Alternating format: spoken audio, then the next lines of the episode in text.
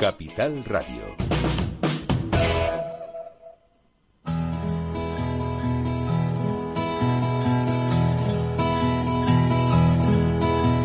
Comienza la caja de Pandora. Al verte sonreír. Al verte sonreír. Un programa especialmente dedicado al mundo de la discapacidad. El niño que ayer fui. El niño que ayer fui. En Capital Radio La 10, cada semana hablamos de aquellas personas que por una causa u otra han llegado a ser dependientes. No, no vendrá y así sabrás lo bello que es. Lo presenta y dirige Paula Romero. Caen Caen lágrimas al mar. mil lágrimas al mar. Tú, no me verás llorar. No me verás llorar. Bueno, aquí estamos como cada semana y además muy contentos. Contentísimos porque, bueno, ya lo hemos dicho en, la- en las redes sociales, nos han concedido un premio a través de la empresa del Cabildo Simpromi que nos, bueno, nos ha llenado de alegría porque nos hace pensar que, que lo estamos haciendo bien. Y es un premio, pues eso, al programa de comunicación por, por el trabajo que hacemos hablando de, de discapacidad. Y la verdad que ya digo que me siento contenta porque con este tipo de premios que hemos, este premio que hemos recibido, eh, quien gana realmente es la discapacidad. Entonces, mm, que se den muchos premios a programas como el nuestro, mm, yo creo que está muy bien, está genial, porque así cada día es más visible el tema de la discapacidad. Y ahora nos vamos a dar un salto hasta Sevilla, porque hay alguien que le da mucha visibilidad a la discapacidad, sin lugar a dudas. Yo no sé cuánto tiempo lleva, pero como su fundación dice Antonio Guerrero, él es un guerrero y lo tenemos al otro lado del, del- de los micrófonos. Hola Antonio. Hola Paula, muchísimas gracias y enhorabuena por el premio. Bueno, esto es, mm, yo estaba diciendo ahora, tenemos que comprar una repisa para ir colocándolo. Ya tenemos dos. Eh, pues sí. hay que, Eh, eh, eh, hay eh, que- bueno, y, sí. y así compramos repisas también a los fabricantes, las criaturas, También. que hace mucha falta. para que para que se nos recuerde. Yo creo que Pues lo importante es, siempre lo digo, lo importante es dar visibilidad. Y Sí. bueno, tú llevas mucho tiempo dando visibilidad al tema de la discapacidad. Eh, ¿En qué punto estás? Porque has hecho tantísimas cosas que yo ya creo que con los dedos de la mano mm, me, me faltan, ¿eh? Ahora estamos muy, ahora estamos muy contentos porque, porque bueno, se nos ha abierto una, una etapa nueva con los, los fondos Next Generation. Europa se ha portado muy bien con nosotros. Mm. Hemos presentado proyectos muy ilusionantes y ellos, bueno, pues lo han, los han financiado, con lo que podemos llegar no solamente a, los pequeños como llegábamos antes, sino que ya también estamos llegando a, la tercera, incluso a la cuarta edad. Y, y, y bueno, y, estamos realmente satisfechos y muy contentos. También eh, estas fechas que son de mucha solidaridad, como tú sabes, la, la Navidad, pues han, se nos han, han organizado seis colegios importantes de Sevilla un, un concierto eh, que son niños cantando para ayudar a niños que están en situación de pobreza extrema o, o cuyos padres están en la lacra de la de la de la de, de la dependencia de las adicciones y, y la verdad que en un día pues se han agotado todas las entradas. Por lo que me parece que, que es una la, la mejor de las noticias, ¿no? Que parece sí. que la solidaridad y yo hay veces que digo hay que ver que se está perdiendo, pero bueno creo que no, que creo que hay momentos en los que en los que se es solidario. Sí, la gente es solidaria. Yo hay una cosa que hoy, hoy voy a coger el día para hablar de esto, porque la noticia que tenemos es que la atención temprana va a entrar dentro del, del servicio de, de salud de, de las comunidades autónomas. No sé qué, qué noticias tiene tú sobre ello, pero desde luego, si sale, mm, o sea, si es así, si se va a considerar como, o sea, se va a entrar dentro de, de, de la cartera de, del Ministerio De Sanidad, sí, de los servicios de sanidad, quizás eh, podamos dar un, un gran salto hacia arriba, ¿no? El gran salto, sí. Eh, la verdad es que mm, eh, eh, se está trabajando desde Madrid. A nosotros ya no- nos llegó una una mm, propuesta del Ministerio eh, para incluirlo dentro de, lo que es el propio ministerio en sí, aunque las competencias, como tú sabes, están después transferidas. Eh, están, exactamente.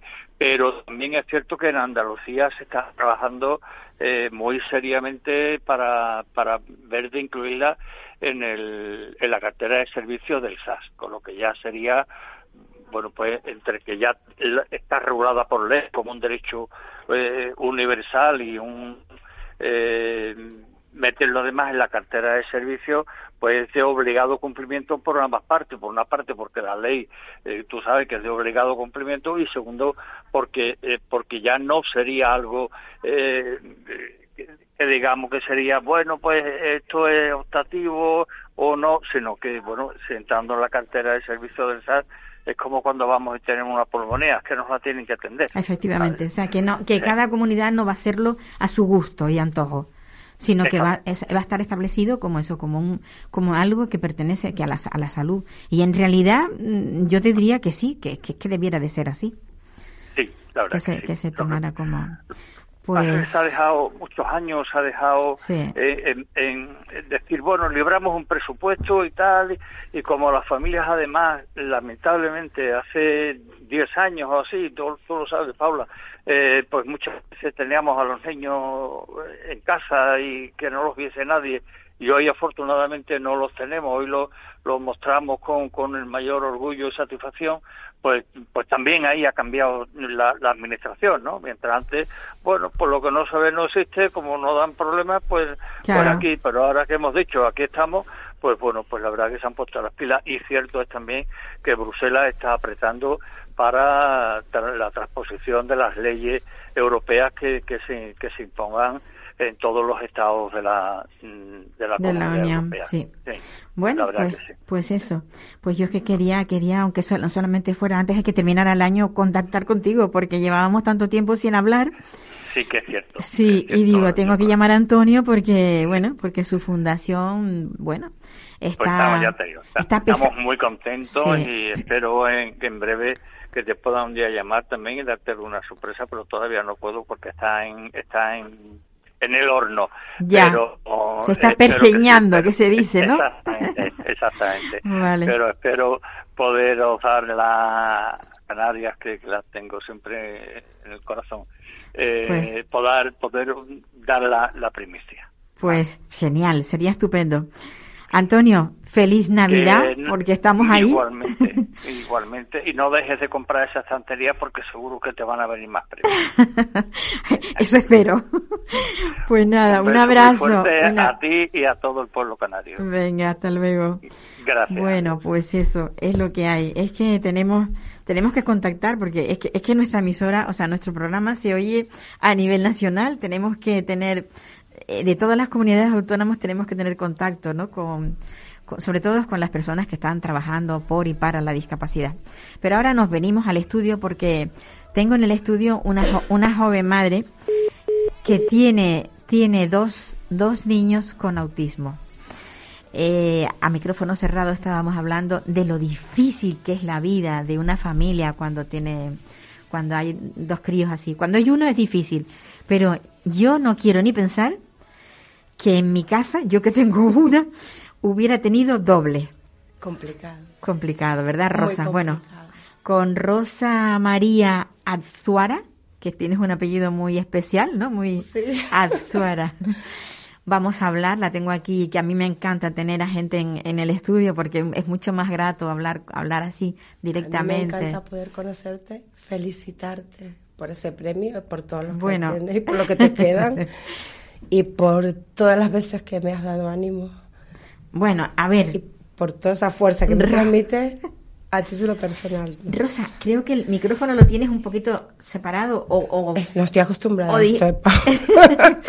o dirígete, o sea, habla para él, aunque me ah, mires, habla para él. Es que te miro a ti. Es que no, no, se, te, no se te oye.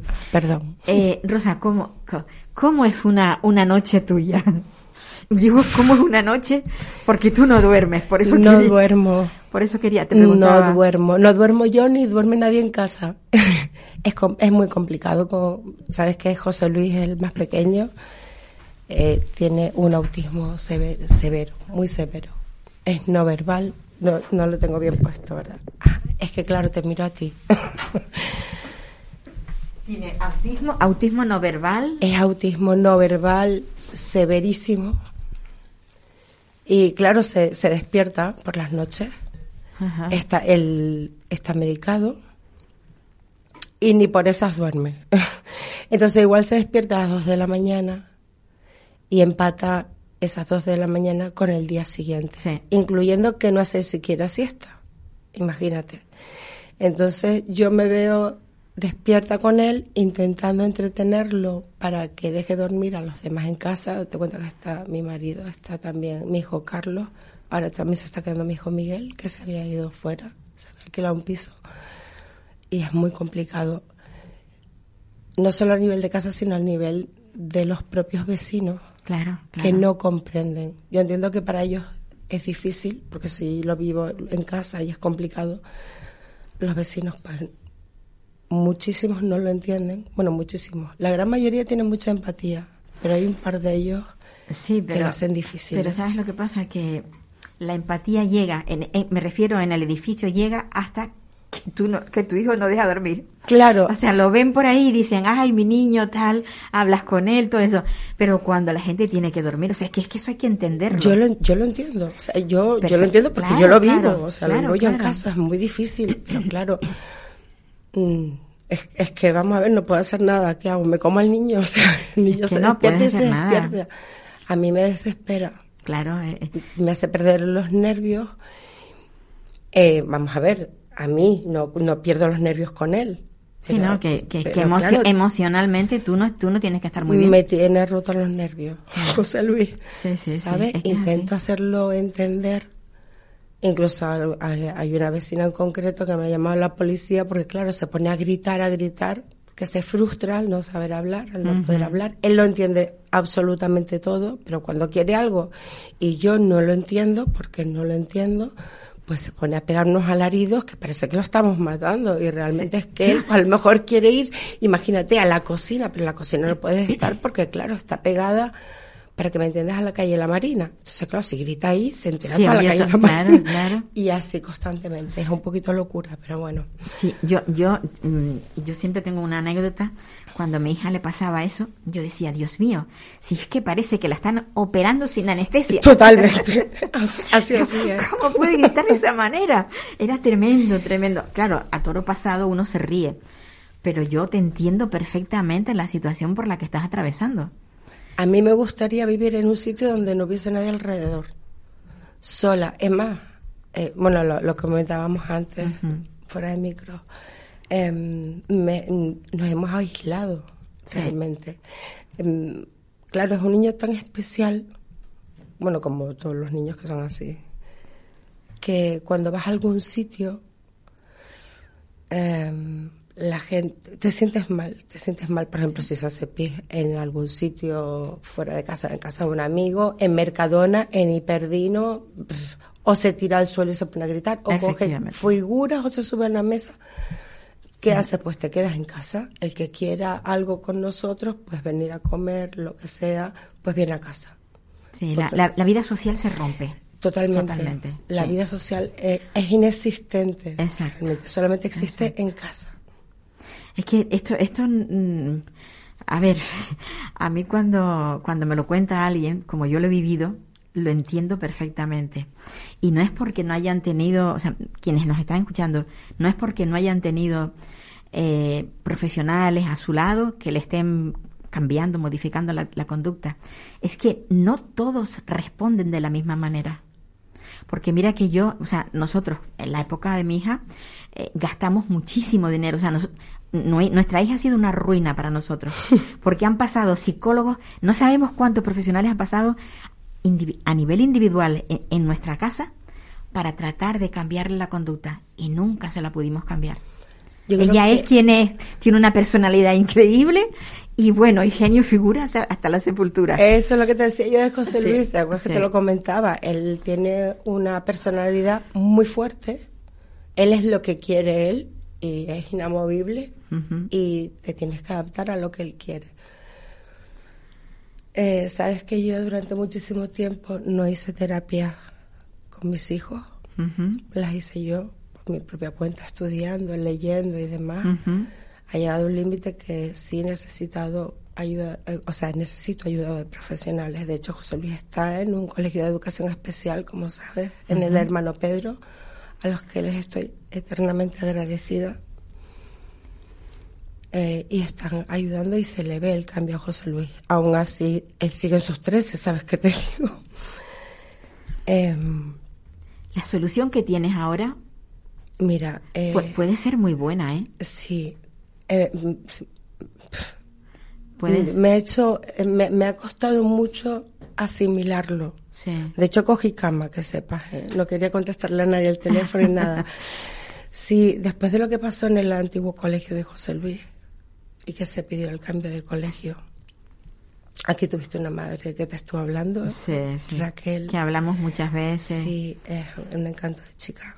Bueno, pues mm, se me comentó el poder poner a José Luis en, una resi- en la residencia de allí del hermano Pedro, Del propio colegio. del propio colegio, de lunes a viernes. El viernes viene a casa, se quedaría el fin de semana, los puentes, si se pone enfermo me llaman. Claro. Te digo que les va a costar porque ellos no saben lo que se les viene encima, pero bueno. Y ha pasado todo el año anterior y parte de este año ha llegado un límite en que yo ya, mis- tanto por mi salud mental, bueno, como los de casa, como física, como como físicamente física, estoy destrozada, ya Claro. no puedo más. Claro que sí. Entonces ya, de- ya me han dado tres ictus sí, sí. y necesito un poco mirar un poco por mí que le enseñen a él una serie de pautas en lo que es fuera del colegio sino lo que sería pues eh, eh, a dormir a cier- ciertas cosas que yo no les sé hacer llegar o entender porque claro a mí me tiene tomado el pito del sereno hacer conmigo lo que le da la gana. Mira me pongo nerviosa empiezo a sudar de los nervios. Y, y bueno, pues la trabajadora social y el cole pues, han hecho para buscarle un sitio ahí en la residencia y pasará en breve a formar parte de este grupo. Pues sí. Me da un poco de... Es algo... una mezcla de, ¿cómo te explico?, de sentimientos encontrados. Por un lado estoy claro. contenta, por otro lado me siento egoísta, porque parece como que lo voy a dejar No, abandonado. para nada, para nada, para nada. Imagínate, yo, yo lo que siempre le digo muchas veces cuando pasan estas circunstancias, imagínate que se va de, de, de, de- de campamento. Ningún padre cuando de- manda a su hijo de campamento se siente mal. Lo sé, pero es que lo veo. A ver, tú sabes esa cara que tiene él. Yo, porque es que yo no se los puedo transmitir aquí por el micro. Pero si ustedes vienen como José Luis, a ver, todos nos enamoramos de nuestros hijos, pero es que él es algo. Muy expresivo. Sí, y es muy cariñoso. Yo tengo que ser honesta. Llevo muchos años durmiendo sola con José Luis. Mi madre duerme en otra habitación. Porque él necesita tener contacto conmigo o em, en ocasiones también duerme con su padre. Pero bueno, ahora ya más, ¿vale? Pero a veces se despertaba a mitad de la noche me buscaba y entonces era cuando se formaban esos escándalos. Claro, Entonces, claro, mm, es difícil. Rosa. necesitamos retomar un poco la vida, ¿sabes? Sin Formamos un, un grandísimo equipo en casa. Un, un equipo importante. Él es un gran apoyo, es un padre maravilloso. Sí. Eh, Es, es, importan- es importante la, la unión de la familia porque cuando, cuando la familia está unida se soporta mejor la situación. Yo, yo siempre lo digo, cuando yo me encuentro con familias que, que se han desestructurado, que el padre, casi siempre es el padre el que vuela, no sé por qué. Sí. Debe ser que las salas son mayores o, o que la- el aguante es menor, llamémoslo como queramos. Yo no lo sé. Él me aguanta Pero- mucho, tengo que Claro, decirte. Pero, pero está clarísimo que, que cuando hay unión, el, el, el, el cargo se, re- se reparte, o sea, el peso se reparte.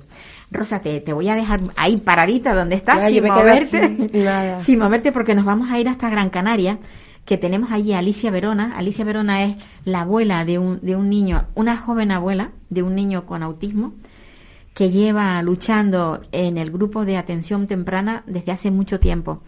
Hola Alicia. Buenos días. Alicia, mm, yo cuando hablaba eh, ayer contigo mm, no teníamos muy claro el tema de, de cómo va a, a, seguir el tema de la atención temprana. Estamos ahí que no sabemos si realmente lo va a asumir sanidad. Antes hablaba con una persona de, de Sevilla. No sabemos si lo va a asumir o no lo va a asumir. Tú me mandaste una información que yo tampoco la leí con mucha claridad, o sea, no veía mucha claridad en ella. ¿Cómo, cuál es tu opinión? Eh, mm, a ver, mi opinión, mm, aparte de la opinión, que sí te la voy a dar, eh, la ley de atención temprana que, que está en vigor en Canarias, porque sabemos que hay transferencias en sanidad, pues esa ley que ahora mismo no se está cumpliendo, sí tiene el peso mayor del desarrollo de las acciones de esa ley en la Consejería de Sanidad, aquí en Canarias. Y es porque eh, la, la consejería responsable, digamos, de poner en funcionamiento las unidades de atención temprana y estas unidades de atención temprana se ponen en funcionamiento o se ubican en centros de salud y ese tipo de, de lugares de salud, pues entonces, por esa razón, el peso mayor lo tiene sanidad. Aunque las tres consejerías, educación y derechos sociales, también la ley contempla que se deben coordinar. Pero hablando de eh, cuando la ministra habló en la toma de posesión de que iba como a ser muy universal y garantizar los servicios sanitarios a nivel de toda España y todo eso, yo no sé si ella cuando dijo atención temprana y dijo se va a dar como mm, eh, el tema de la atención al, a salud bucodental y a, a la vista y todo eso, yo no sé si ella se refería a que esa atención se va a dar de forma temprana en general a todas las personas, o si ella en ese momento pensaba en lo que realmente la atención temprana se entiende que es el conjunto de medidas que se tienen que tomar de intervenciones que se dirigen a la población infantil entre 0 y 6 años y que tienen por objetivo dar respuesta a esas necesidades transitorias o permanentes que presentan los niños con trastornos del neurodesarrollo. Entonces, mi opinión que me preguntaba, si me pregunta si yo si la plataforma considera que ah, desde el gobierno central, desde el ministerio, eh, se haga cargo de una red de atención temprana, entre otras cosas, porque ya eso lo hablaron antes en junio, ellos allá.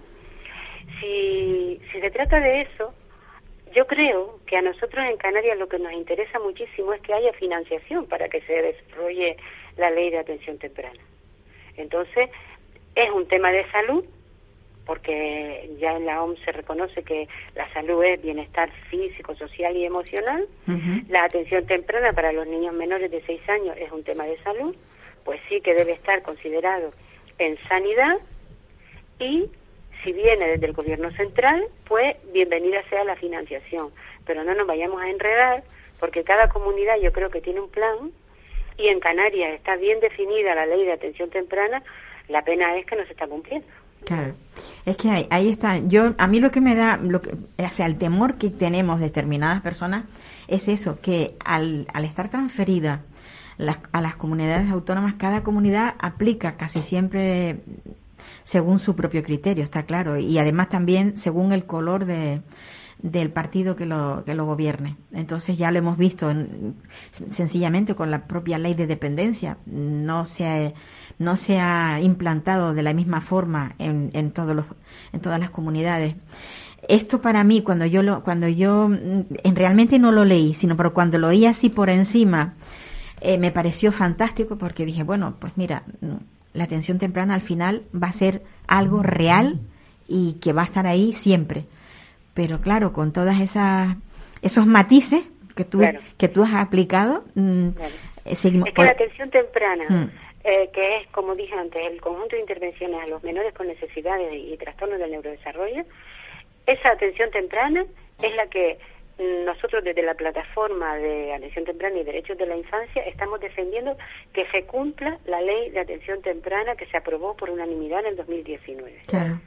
Desde Canarias está la ley, la ley, yo soy la fan número uno de la ley, el problema es que no se cumple la ley. Claro. Pero vamos, en eso estamos, estamos luchando, eh, y, y, es lo que estamos haciendo, las familias, como acabas de decir tú, luchando y preocupadas por estas cosas. Pero Alicia, ¿sabes lo que pasa? Que el tiempo se nos va y la atención temprana como tal no se cumple.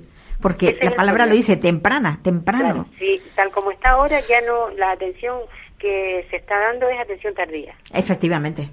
Está, pa- Porque está pasando de los seis años, ya la ley lo dice claro, menores entre 0 y 6 años. Ah. Y ya no solo por la ley, sino que hay evidencia científica que hay que intervenir antes de los 6 años en ese cerebro de esos menores. Exacto, esa Y, plasticidad. referente- claro, y refiriéndome de nuevo a lo de sanidad y salud, pues la, de- la detección de los casos de necesidad de atención temprana en Canarias eh, se hace mm, desde sanidad, desde, desde atención primaria, desde la pediatría. Y así lo contempla la ley de atención temprana en el artículo 11. La derivación se hace desde pediatría. Lo que pasa que en el camino que recorren esos niños, esa atención se convierte en tardía, porque pasan por un montón de caminos donde hay distintas listas de espera, neurología, pruebas, foniatría, logopedia, todo eso. Y como eso está como descentralizado, uno va por allí y otro va por allá, cuando realmente la unidad de atención temprana debe estar ubicada en un lugar con un equipo multidisciplinar que se compone de psicólogo, terapeuta ocupacional, eh, fisioterapeuta, en fin, trabajador social, etcétera, todo ese equipo debe estar coordinado y en un lugar que es la unidad de atención temprana, que es la que monta la Consejería de Sanidad, que Sí, ahora mismo, desde la, desde la anterior legislatura, deberían estar funcionando 11 unidades completas, entonces hay 8, no hay 11. En Lanzarote todavía no hay unidad de atención temprana. Eso Entonces- además, la- las islas menores también les pasa eso, esa, esa es la pena, ¿eh? Claro. Y Ah. claro, en ese plan es lo que estamos viendo, ya no es atención temprana, Sí. es tarde. Sí, pues me ha gustado eso de atención tardía. Sí, es atención Alicia, tardía. Alicia, un abrazo muy fuerte. Muchas gracias. Gracias por estar ahí y por no dejarlo, porque ya tu niño ha, ha- ha ido creciendo, pero tú sigues R que R, ¿eh? Sigo RQR, mi nieto nunca ha recibido atención mm, gratuita pública, siempre ha ido por la privada, como la gran mayoría Claro. de las familias que pudieran costearse. Efectivamente, tú Ese lo es has el dicho. problema. Y luego Sí. est- estos niños no acaban ahí. Claro que no. Un trastorno de un autismo es una condición para toda la vida. Esas personas no acaban con una terapia a los seis años. Sí. Esas personas siguen y tienen que ser atendidos durante toda la vida. Pues sí, Alicia, un abrazo muy fuerte. Muchas gracias. Seguimos, seguimos con, con Rosa aquí en el, en el estudio. Un poco, un poco raro la... La estaba, escu- la estaba escuchando, digo, Sí. yo a José Luis nunca le pude dar atención temprana, Porque aunque no fue te- diagnosticado con 17 meses. Claro, claro.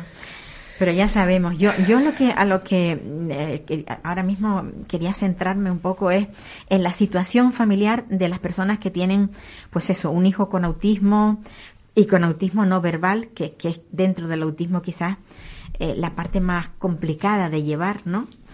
El hecho de que Rosa tenga dos hijos en lugar de uno, se multiplican las cosas, se multiplican los problemas. Pero, Rosa, mm, yo creo que esa, esa, digamos, esa solución que te han podido dar, a lo mejor te va, te va a arreglar un poco la vida. ¿eh? Seguro. Ya, Sí. ya hablaremos, ya hablaremos. Sí, te- ya te contaré y, Sí. y te contaré la experiencia. me ha cost- ya te digo, me ha costado muchísimo, eh, muchísimo decir que sí.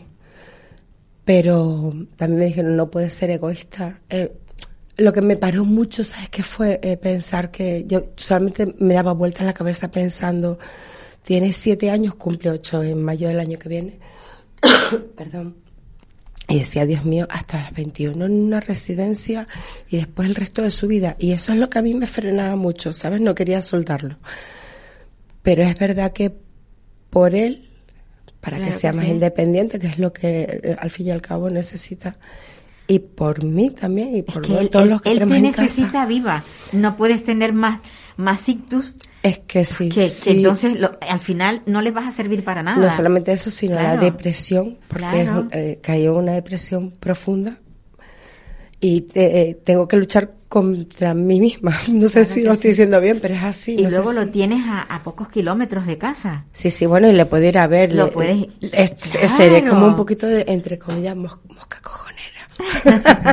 y ya les dije, digo, le iré a ver, aunque no quiero que él me vea. Claro que sí, que Para ver cómo está, porque yo soy de los que necesito ver cómo está. Como cuando viene del cole y va al cole, ¿sabes? Que le veo que está bien y yo estoy contenta cuando le dejo la guagua que él le recoge el cabildo.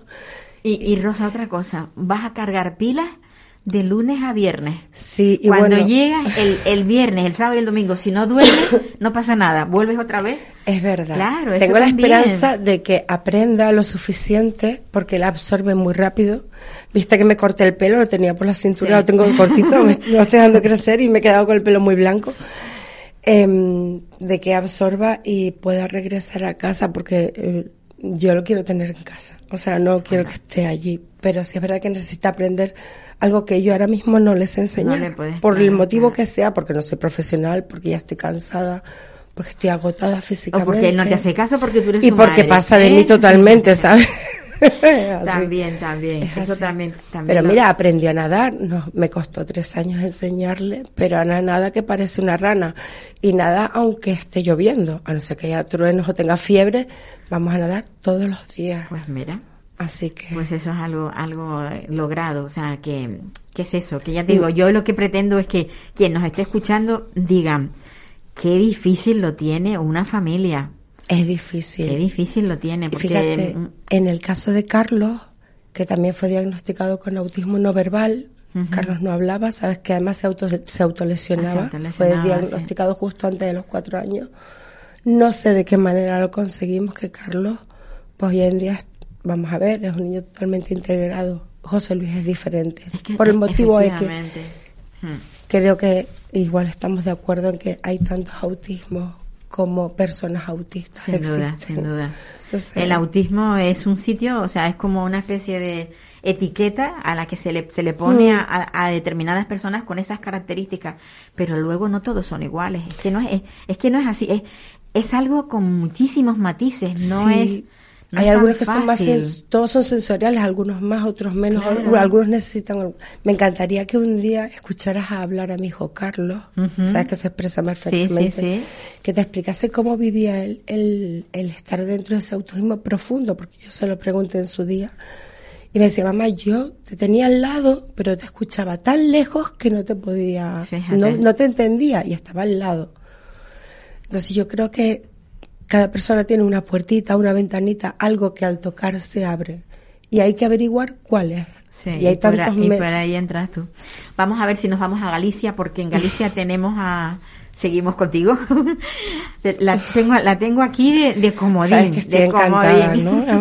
Tenía tantas ganas de conocerte en persona, te he dado tantas veces la lata.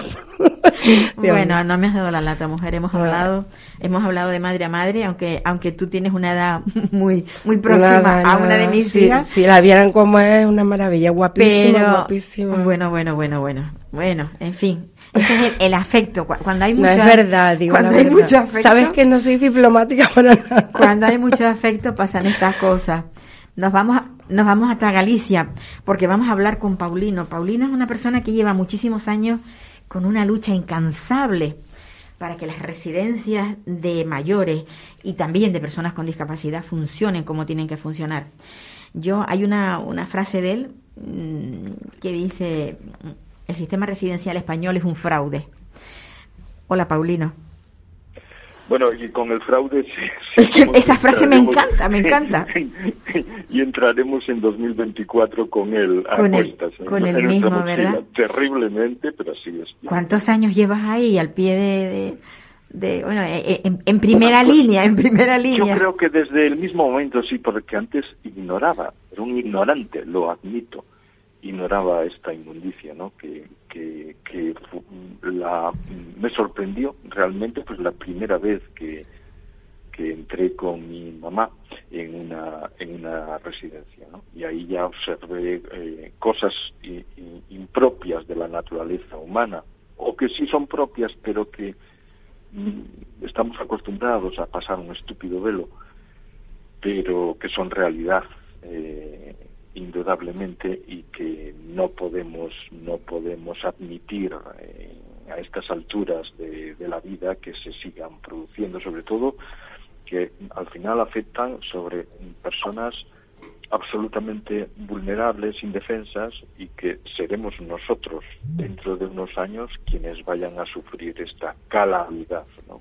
Pues sí. Pero bueno, eh, eh, eh, somos los que somos y, y, y, y, en el camino nos veremos, ¿no? Pues Pero sí. yo digo que mm, lentamente algunos y algunas tendremos que construir el camino para evitar que en el futuro esto se siga reproduciendo. ¿no? Sin lugar a dudas. A mí me ha dejado sorprendido, sorprendido un artículo, mm, bueno, un titular que ponía La Junta amenaza con sanciones a los inspectores que denuncian. ¿Cómo es posible que unos inspectores que están viendo cómo funcionan las residencias eh, puedan ser eh, sancionados por un gobierno de una comunidad autónoma? Es que eso clama al cielo.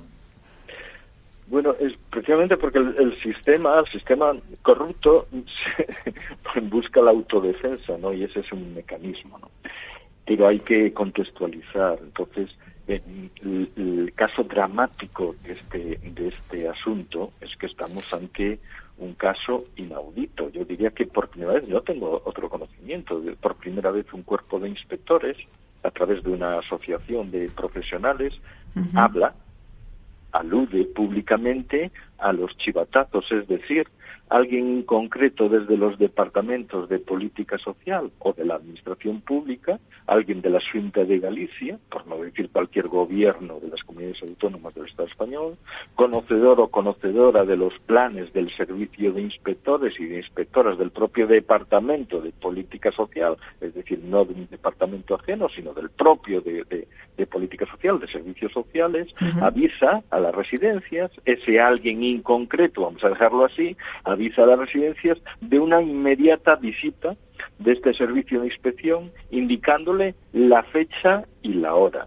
Por lo tanto, por primera vez, repito, los servicios de inspección confirman, son ellos, no somos nosotros, ni, ni, ni, es los, ni son los medios de comunicación, que efectivamente se producen estos chivatazos, de que son conscientes de ello, que lo padecen con cierta asiduidad. Pues tanto es así que antes de lo que de que mm, eh, lo denunciasen pues públicamente se lo hicieron ver a los cargos a es decir no actuaron de mala fe no fueron por detrás no no se lo hicieron ver a los cargos a los jefes de la propia inspección en este caso a la secretaria general técnica de la Consellería de Política Social, que es la número dos en el organigrama de Política Social, es la mano derecha de la consellera de Política Social, la consellera una mujer polémica, Sofía García, la secretaria general técnica también polémica, se llama María Francisca Gómez, y esta primera denuncia interna se la trasladaron los inspectores a María Francisca Gómez a finales de 2022, es decir, vamos a cumplir un año de ello Claro. en el otoño de 2022. Y en esos mismos y, y- y estos mismos inspectores le propusieron cambiar el sistema, es decir, no solo no solo fueron de frente, sino que le dijeron y podemos buscar una solución. Te habilitamos este este sistema. Entonces cambiar el sistema de asignación de visitas para evitar ese conocimiento, vamos a decir, amplio de la planificación de visitas a residencias de mayores en Galicia. ¿Qué quiere decir amplio? Pues que varias personas autorizadas dentro o no autorizadas dentro de política social, además de los propios inspectores, tenían acceso a esta planificación a través de los ordenadores, por ejemplo. Entonces, ¿cómo constatan los, inspe los inspectores que X personas avisan a las residencias de la inmediata visita del servicio de inspección? Bueno, pues esta constatación llega por cuatro vías. Una, en primer lugar, por la propia observación de los inspectores. Claro. En la mañana de la visita, todo el personal en las instalaciones están en perfecto estado de revisión, como suelen decir en las películas los clásicos sobre estas tareas. ¿no? En segundo lugar, por las propias denuncias o testimonios de las familias. En tercer lugar, por las propias denuncias o testimonios de las trabajadoras de las residencias. No hay que olvidar que tanto familiares como trabajadores de residencias en Galicia ya nos manifestamos en las calles de Vigo, delante del edificio, por ejemplo, que cobija la Junta de Galicia, a finales de 2020, hace tres años, en plena segunda ola de la COVID. denunciando que las empresas que gestionan las residencias, algunas empresas, no todas evidentemente, sabían perfectamente cuándo iban a ser visitadas por las inspecciones. Las concentraciones de finales de 2020 se realizaron exclusivamente, es, mira que habrá materia y temas para manifestarse dentro de política social y dentro de, de la cuestión de las residencias, pues se realizaron exclusivamente para mostrar la existencia de un mecanismo de corrupción terrible dentro del propio Departamento de Política Social. Yo mismo, yo en octubre también de ese año de 2020, hace tres años en persona, señalé al director general de mayores de aquella, Fernando González Adeijón, el caso de una residencia de Domus Vi que yo sabía perfectamente que se le habían dicho desde política social cuando sería la inspección. Y yo nunca tuve constancia de que se realizase una investigación de la Junta de Galicia sobre este y otros casos. Bueno, yo, yo, yo lo doy por entendido, pero cabe, cabe recordar que este tipo de prácticas, las de los avisos previos, está totalmente prohibido por la ley. ¿eh? Los avisos sí, pero, pero sabrás, sabrá, Paulino, que, que a las empresas o a, o, a, las personas que gestionan centros para que oculten las mm. carencias, para que tapen las irregularidades, para que eviten aquellas cuestiones que pueden denotar vulneración de la ley y que una inspección que podría derivar en expedientes o sanciones acabe con un visto bueno fraudulento o mentiroso, ahora que tú utilizaste antes la palabra fraude. ¿no? Estamos evidentemente ante un delito grave que promueve quien avisa y de la que se beneficia el avisado, pero evidentemente hay una serie de perjudicados que son los propios usuarios, sus familias, es decir, los ciudadanos y por supuesto el propio sistema, su credibilidad. El sistema está viciado. Y además, estamos hablando de Galicia, pero es que esto se produce en otras comunidades autónomas. Lo que no hemos tenido la suerte de que sean los inspectores quienes hayan puesto el dedo en la llaga. Siempre son los, los familiares los que saben y dicen, pero no tienen pruebas. Estos inspectores lo tenían clarísimo, tenían las pruebas. Lo que no entiendo es cómo han podido eh, e, estos inspectores ser sancionados. ¿Al final han sido sancionados? No, todavía. ¿O expedientados, mejor dicho? Sería sería lo que lo que realmente están deseando desde la Junta de Galicia, ¿no? Una, una sanción, eh, apartarlos de la dinámica del, del trabajo, de la actividad diaria, de la crítica también, ¿no? Evidentemente, ¿no? pero no han podido ejercerlo en estos momentos, esa, esa finalizar completamente esa caza de brujas, como yo denomino, al expediente que se le ha abierto, porque no se ha abierto un expediente para investigar si efectivamente hay una red de corrupción en la administración pública, y sigo diciendo, de personas inconcretas, no estamos señalando a nadie, pero sí por, por la cuestión de transparencia, por calidad democrática, lo primero que se tendría que hacer, ya que son los propios profesionales quien lo denuncian, es eh, mm, tratar de entender, de ver, de investigar que efectivamente no existe o existe esa red. No, no eh, el, expediente abierto ha sido para determinar eh, si eh, estos inspectores se habían extralimitado en sus, en sus funciones, conclusiones, en sus denuncias. ¿no? Los inspectores, para que los oyentes conozcan, bueno, perdón, no, han llegado, no han concluido evidentemente en las sanciones o en apartar a esto está porque estamos en periodo electoral. Y, mm. sería, y sería también evidentemente un escándalo. Claro, claro.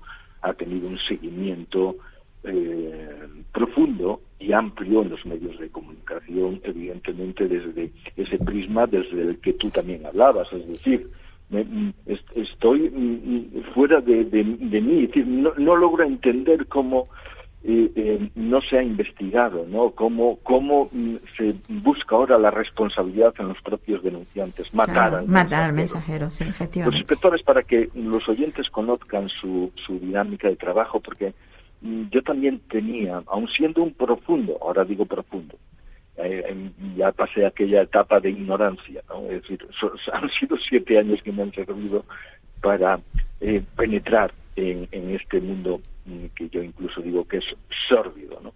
Entonces ahora sí conozco eh, cómo trabajan los inspectores, ¿no? Antes no lo conocía y era muy crítico con su labor, muy crítico con sus informes, pero tengo que decir que mm, tengo que reconocer también que efectivamente no está en sus manos eh, todo lo posible y por eso hay que entender su trabajo, la dinámica. Entonces, para que los oyentes conozcan su dinámica de trabajo, planifican su actividad anualmente. Es decir, existe un plan anual de visitas. Esto es un común, podemos decir que es un común denominador para todas las comunidades, sabiendo que cada comunidad eh, planifica su política social. ¿no? Entonces, existe un plan anual de visitas que cada año eh, se intenta mejorar o incrementar. Eso es obvio, o eso es lo que dice la letra oficial. ¿no? Entonces, existen tres tipos de inspecciones.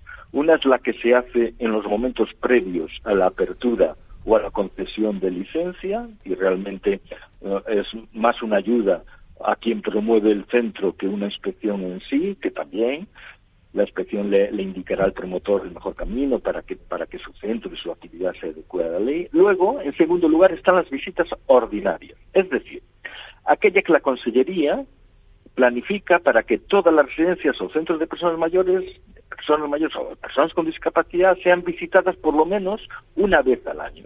Hay que decir que esto nunca se cumple. De hecho, en su plan anual, en el de 2023, la Consejería indica que intentará alcanzar en estas visitas ordinarias el 80% de los centros de mayores existentes y el 50% de los centros para personas con discapacidad.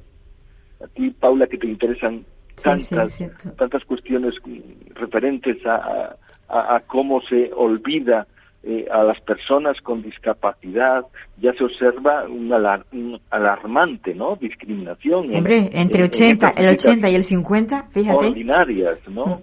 Eh, eh, en cuanto a unos y a otras, porque unos tanto y otros tampoco, ¿no?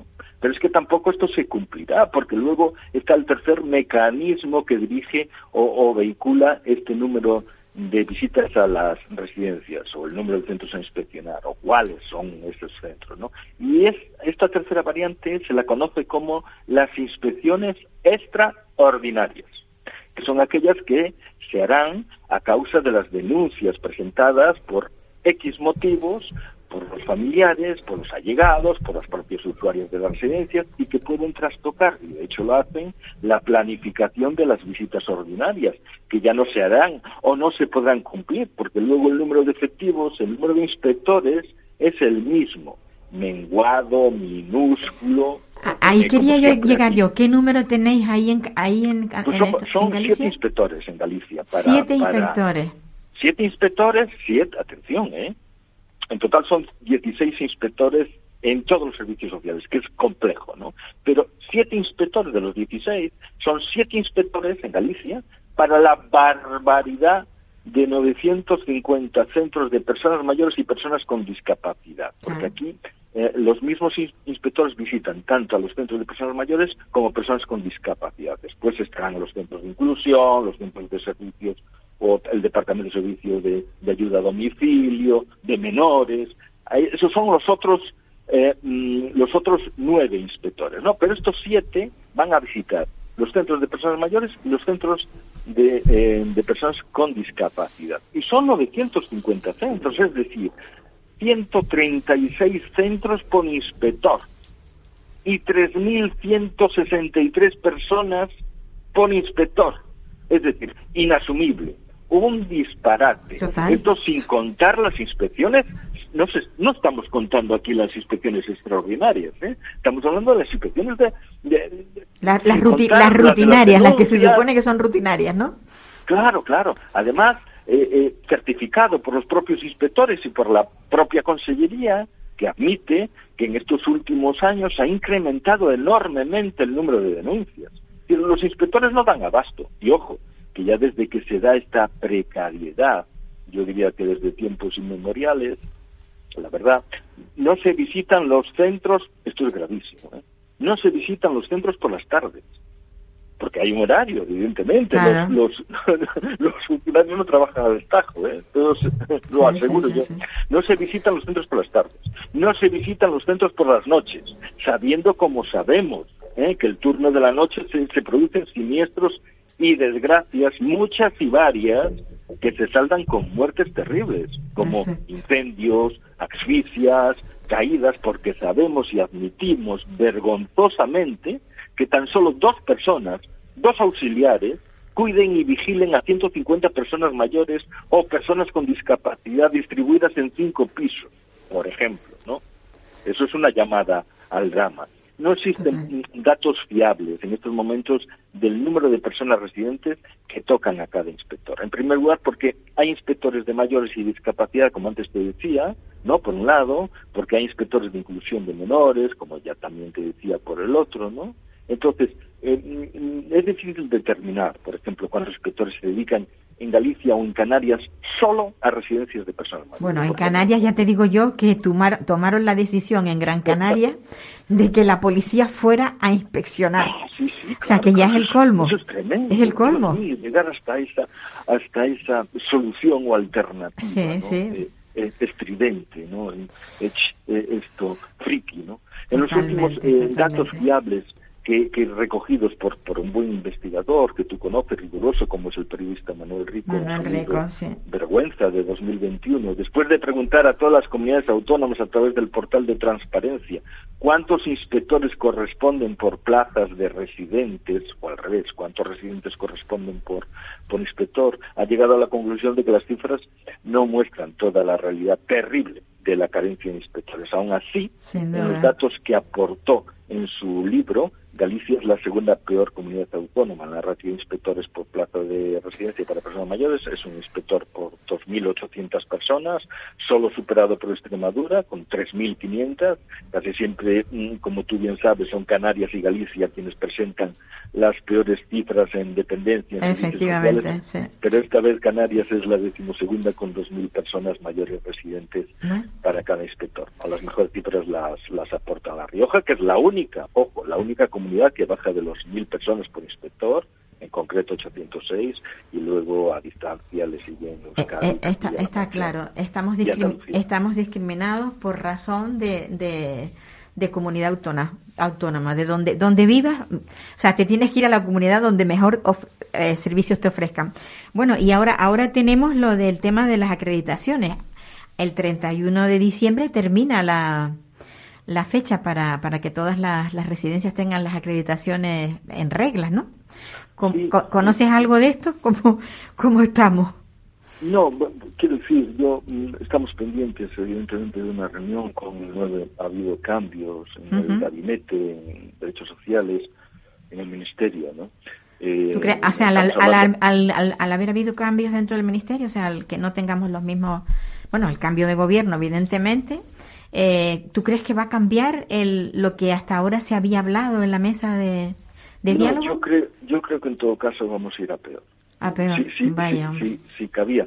Mm, Yo agradezco, yo de todas formas agradezco al, al gobierno saliente o al ministerio saliente que haya tenido la, la delicadeza, vamos a llamar así, ¿no? La que haya normalizado eh, la actividad de las propias asociaciones de familias, el pensamiento de los usuarios. Claro, decir esto, pero eso sería eh, normal, ¿no? Eh, admitirlo en cualquier eh, situación, ¿no?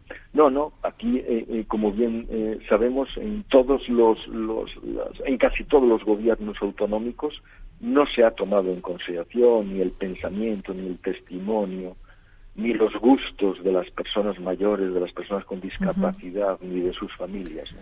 Entonces, este gobierno saliente sí lo tomó, no, no pudo, sí, sí mm, identificó cuáles eran los problemas, ¿no? Date cuenta que veníamos de ese auténtico golpe en el estómago, que fueron las 35.000 personas Oh, muertas en está, la residencia. Paulino, me están poniendo la, la, Te poniendo la, cara larga y la sintonía, la, sin- sintonía de recogida. Entonces, para el año que viene hablaremos de esto, hablaremos del gobierno, hablaremos de esto que tú Pues- me preguntas. Pues sí, Espero sí, sí, a ver, a ver cómo se está cumpliendo.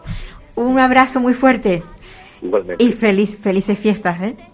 Bueno, amigos, que nos vamos. Rosa, Nos vamos, nos vamos. un abrazo muy fuerte. Feliz Navidad.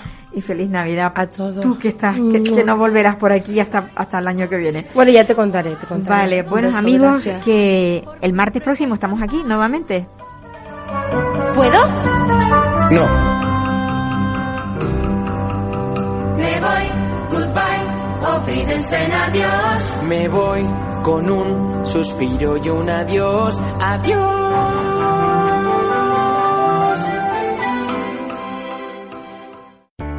Para personas inquietas, Capital Radio.